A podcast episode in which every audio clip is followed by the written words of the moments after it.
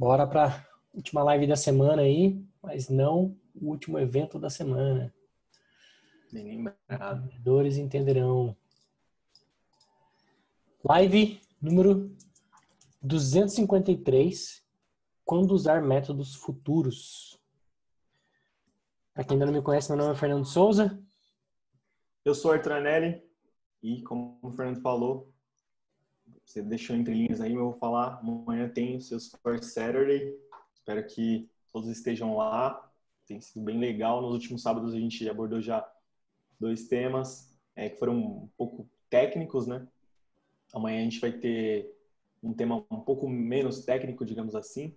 Acho que vai ser bem legal. Espero que todos estejam lá. Então, Mas, vamos lá para o nosso tema. Com hands-on, né? Só lembrando que vai ter hands-on, sempre. É, a ideia é sempre trazer alguma coisa técnica, né? Mas. Só queria, só queria fazer um lembrete aqui que a gente já passou de 250 pessoas inscritas. Como a gente faz pelo Zoom, o Zoom só suporta, pelo menos a nossa licença paga, só suporta 100 pessoas. Então pode ser que algumas pessoas fiquem de fora, mas para que isso de fato não ocorra, a gente vai transmitir também ao vivo para o YouTube aqui, nesse canal que você está assistindo. Então, Boa. se você não der a sorte de ser uma das primeiras 100 pessoas, a gente de fato espera que, que encha, né? Uhum. Pode ser que não enche, mas de fato a gente espera que lote. Expectativa alta, né? É, Mas é isso aí. Bom, vamos lá. Então, vamos começar aqui. O que é um método futuro, né?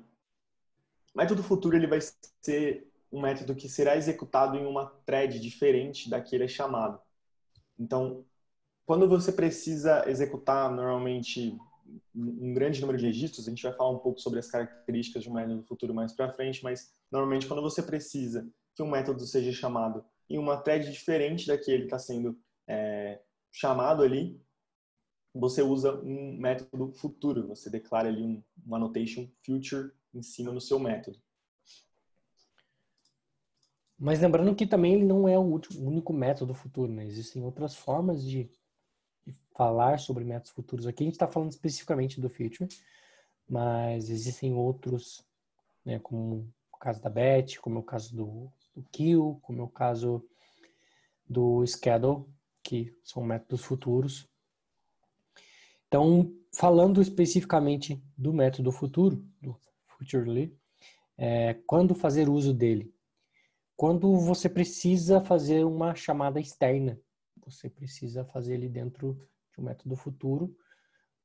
Não precisa fazer, né? Mas é, é recomendado você fazer ele dentro de um método futuro, porque pode ser que demore mais do que você está esperando. E se você passar ali do tempo de uso que você pode ter de 10 segundos de uma CPU limite, você vai estourar a sua chamada. Então, é um bom exemplo de uso. E para você fazer uma chamada callout usando o método, dentro de um método futuro, você tem que passar um parâmetro adicional para permitir que ele faça uma chamada callout, tá? Isso aí.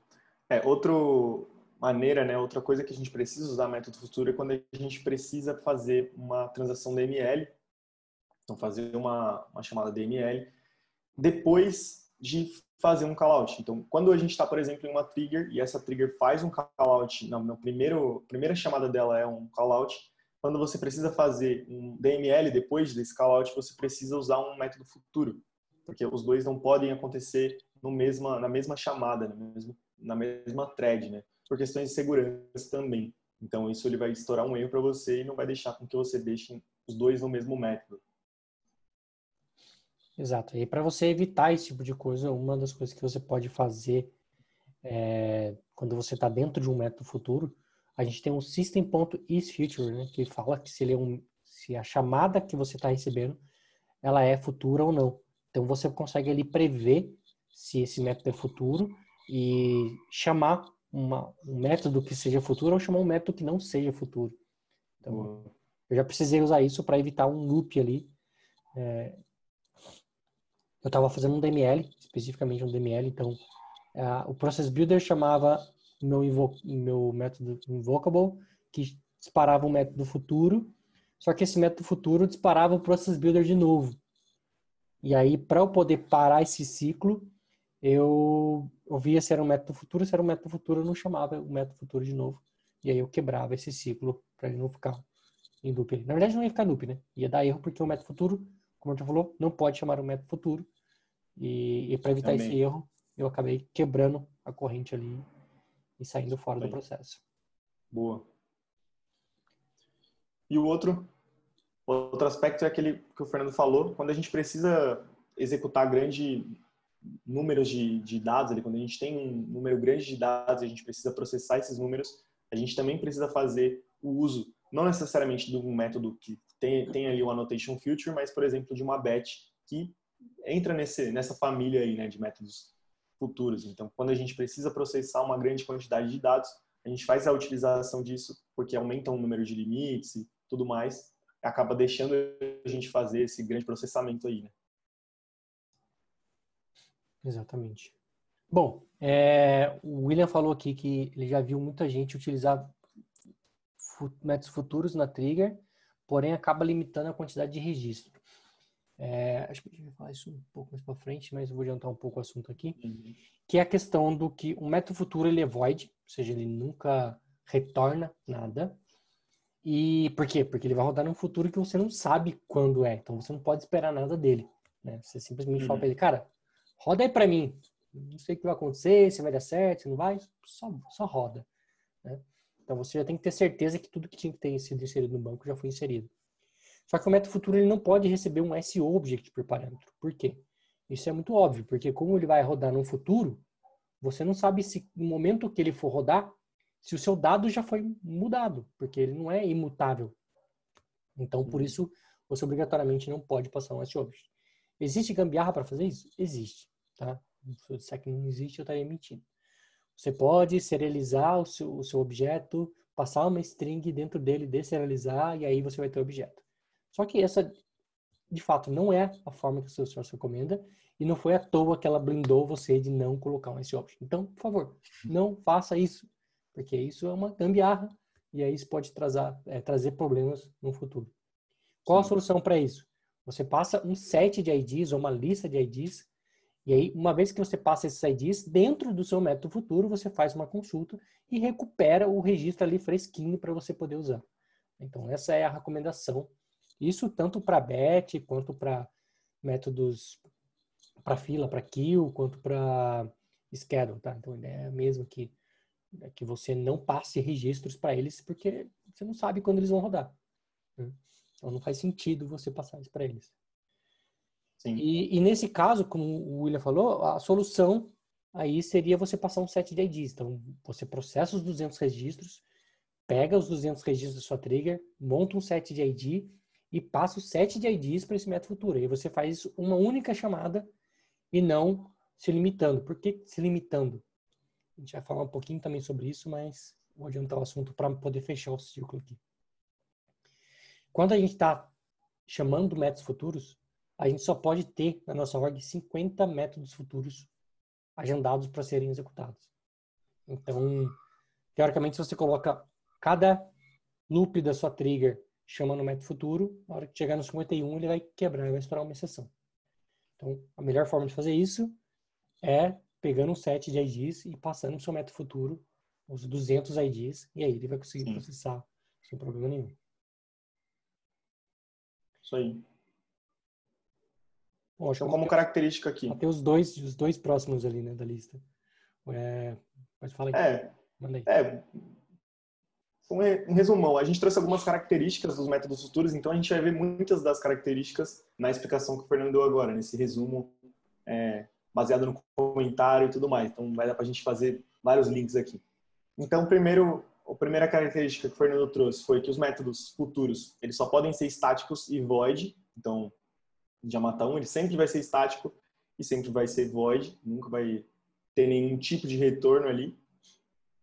O outro a outra característica é que os parâmetros não podem ser objetos. Então, como o Fernando falou, sempre tem que a gente tem que passar um set de IDs, não pode ser uma lista do objeto ou, algo do tipo. A gente tem que passar é, um set é uma lista de ID porque tem que ser tipo primitivo, a variável, não pode ser nenhum objeto ali, nem SO object, nem nada do tipo, como parâmetro.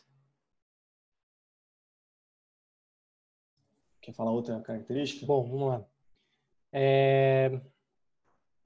Outra coisa que a gente não pode garantir a ordem de execução dos métodos futuros. Então, quando a gente chama uma sequência de métodos futuros, não tem como você prever que o, método futuro 1 que você chamou vai ser executado antes do método 2, que vai ser executado antes do método 3 e assim por diante. Então, eles são futuros, você não sabe quando eles vão ser executados, esse é o primeiro ponto, e você não tem como determinar a ordem que eles vão ser executados. Né? Porque eles vão por uma fila de execução e só Salesforce sabe qual é esse critério aí, se é que ela sabe, porque é de fato bem randômico mesmo. Então, você não pode ter nenhum, nenhum processamento encadeado no método futuro do tipo, eu vou insiro o, a conta, depois eu vou insiro o lead, depois eu vou insiro o contato. Não tem como fazer isso, porque a hora que você não sabe quem vai rodar primeiro, né? Como é que você vai é. inserir o lead sem a conta e o contato? Então, Meio que a mesma ideia da trigger, né? A gente não consegue ver. Se a gente tem mais de uma trigger, a gente não consegue saber qual vai rodar primeiro. Exato. Você sabe se existe um critério né, para isso. Então você tem que tomar cuidado quando você está desenhando isso para não criar dependências que você não vai conseguir assumir essa dependência. Porque você não tem como, de maneira nenhuma, determinar isso. Isso aí. Outra característica também é que métodos futuros não podem chamar métodos futuros. E nenhum método futuro também pode rodar enquanto outro método futuro está rodando. Então, ele sempre vai esperar um terminar para começar outro e a gente nunca vai conseguir chamar um método futuro dentro de outro. E aí começar a encavalar, enfileirar os métodos futuros, né? Exato. É, a gente tem um, um limite ali de cinco execuções assíncronas na ordem. Então, Suponhamos que você tenha 10 bets agendadas, é, cinco delas vão rodar ao mesmo tempo e assim que uma, uma acabar, liberar o slot, ele vai chamar a próxima bet, por exemplo. A, mesma coisa acontece com os métodos futuros. Por mais que a gente possa enfileirar 50, não vai rodar os 50 ao mesmo tempo. Tá? Sim. E um outro limite que a gente tem é o limite de diário, né? De 24 horas. Então, Nesse limite a gente vai ter, ou você vai, você vai poder chamar 250 mil é, vezes um método futuro, ou você vai fazer a conta aí dos números de licença que você tem vezes 200, e aí o número que for maior vai ser o seu limite diário de métodos futuros aí. Então, para ordens gigantes, que devem fazer bastante uso disso, a Salesforce deu um jeito ali de aumentar o limite é, na verdade, de... na verdade isso acontece com vários limites, né? Vários limites da Salesforce, ela é baseado nisso. Número de ciência. Mesmo por, por storage, quando você compra mais, mais usuários, você acaba ganhando um pouquinho mais de storage. E uh, esses limites, eles são com base no usuário, porque se eu tenho um número maior de usuários, quer dizer que eu preciso ter mais tempo, mais, mais limites, tempo não, mais limites, porque o uso acaba ficando mais complexo, né? Então essa é que é a ideia aqui. A mesma coisa com chamada de API, a mesma coisa com... Eu ver mais algum. Chamada de API, eu sei que é assim. É uma série de outros, eu não, não vou lembrar a listinha toda aqui de cabeça, não. Bom, para quem trabalha com, muito com métodos futuros, principalmente com, com BET, com Schedule, principalmente com Schedule, na verdade, a Salesforce ela fez um cara que é o Promise lá, né? Que é um, uma cópia ali do nosso Promise JavaScript, a gente até falou essa semana, que basicamente é o seguinte, imagina que você tem uma, uma queue e várias tarefas na sua queue e você precisa saber quando essas tarefas vão acabar, porque depois que elas, todas elas acabarem, você precisa fazer uma ação. Então existe um cara novo que está em, em pilot agora, que é o Transaction Finalizer, que você simplesmente vai receber essa execução do seu método futuro ali, é mais um método futuro que vai ser chamado, né? Quando todos acabarem. Então, eu vou mandar o link aqui no chat para vocês poderem dar uma olhada e encaixar aí no cenário de vocês, se você precisar de um método futuro, uma queue, que você não sabe quando ela vai processar, mas você precisa saber que ela acabou. Então, ou, aliás, que todas acabaram. Você vai falando, olha, põe na lista aí para quando acabar você avisar a transaction. Olha, põe na lista aí para você quando acabar você avisar a transaction. E é a hora que todos acabarem, ele te avisa, ele chama o finalizer lá. Sim. Uma outra vantagem que a gente tem quando a gente trabalha com métodos futuros é aumentar limites. Né? Então, por exemplo, consultas, a gente sabe que a gente pode fazer 100 consultas, 100 queries, quando a gente está numa transação normal. Quando a gente vai para o método futuro, a gente meio que vira um semideus ali, porque a gente vai poder fazer até 200 consultas. Então, ele, alguns limites dobram, não são todos que dobram, tá? É, mas alguns limites eles dobram. O mesmo é o caso do, do heap size. Então, quantidade de memória que a gente consegue armazenar e processar numa transação normal é de 6 megas. E quando a gente vai para o método futuro, a gente tem isso, um semideus ali, de 12 megas. Pode parecer pouca diferença, mas para processamento é, é algo realmente assim, gritante. Né? O que mais que a gente tem de limite? Lembra de mais algum, hein? Não, cara. Isso não. De query. Não tem aumento.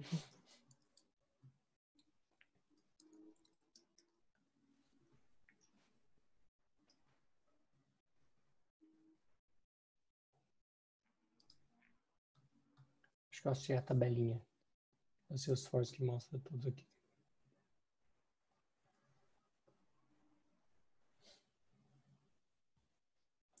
Nos comentários, a, o Euclides falou, pelo App Designer, coloquei cinco forms HTML juntos. Não consegui passar dados de um para o outro pelo getElementById. Apelo para o JSON. Parse, deveria ter um jeito mais fácil. Como fazer esses dados parar uma filtragem no outro HTML quando chegar lá? Timer. Cara, você está falando de do que isso aí? É um, um form no, na Visual Force? Ele é um componentes Aura, componente LWC? Explica pra gente, pra gente tentar imaginar esse cenário aí.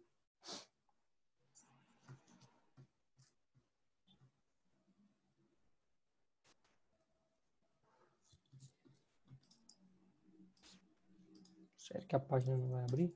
Porque eu achei ela.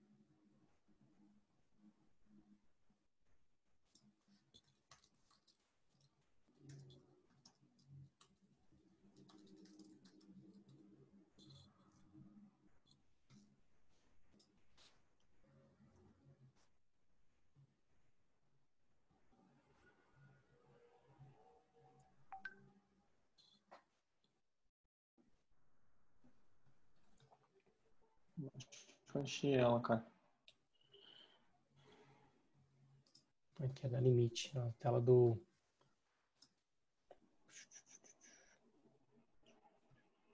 Governor Limits, que ele mostra todos os, os limites quando estão no futuro ali.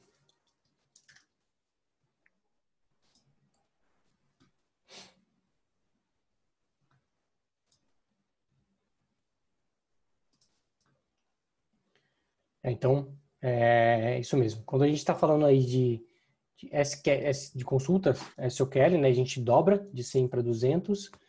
A quantidade de registros que a gente traz permanece a mesma, 50 mil registros no máximo. Uh, o query location, que é a quantidade que eu consigo trazer por vez ali no meu database query location, continua sendo 10 mil. O que tem de aumento ali? O número máximo de processos job que a gente consegue agendar dentro, antes um método, um método síncrono, né? São 50 e dentro do método já síncrono a gente consegue ser só mais um. O limite, que então, de heap size, que aumenta de 6 para 12.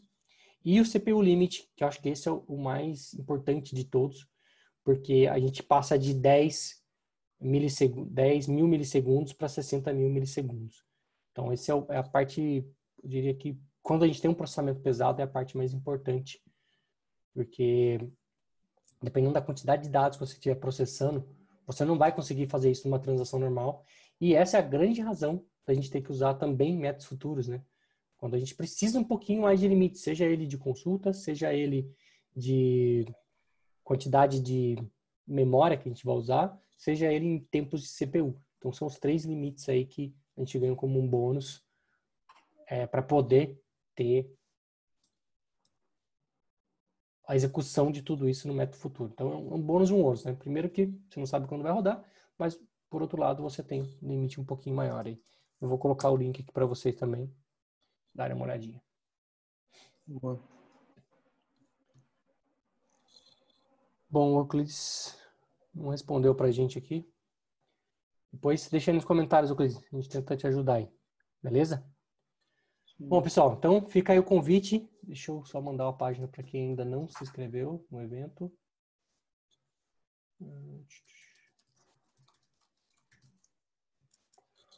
Vou postar aqui também o link da página do evento. Você tem que se inscrever para receber o link. E a gente se vê então. Espero ver todos vocês amanhã às 14 horas hum. para o nosso terceiro Salesforce Saturday. Abraço, pessoal. Aí, tchau, tchau. Falou.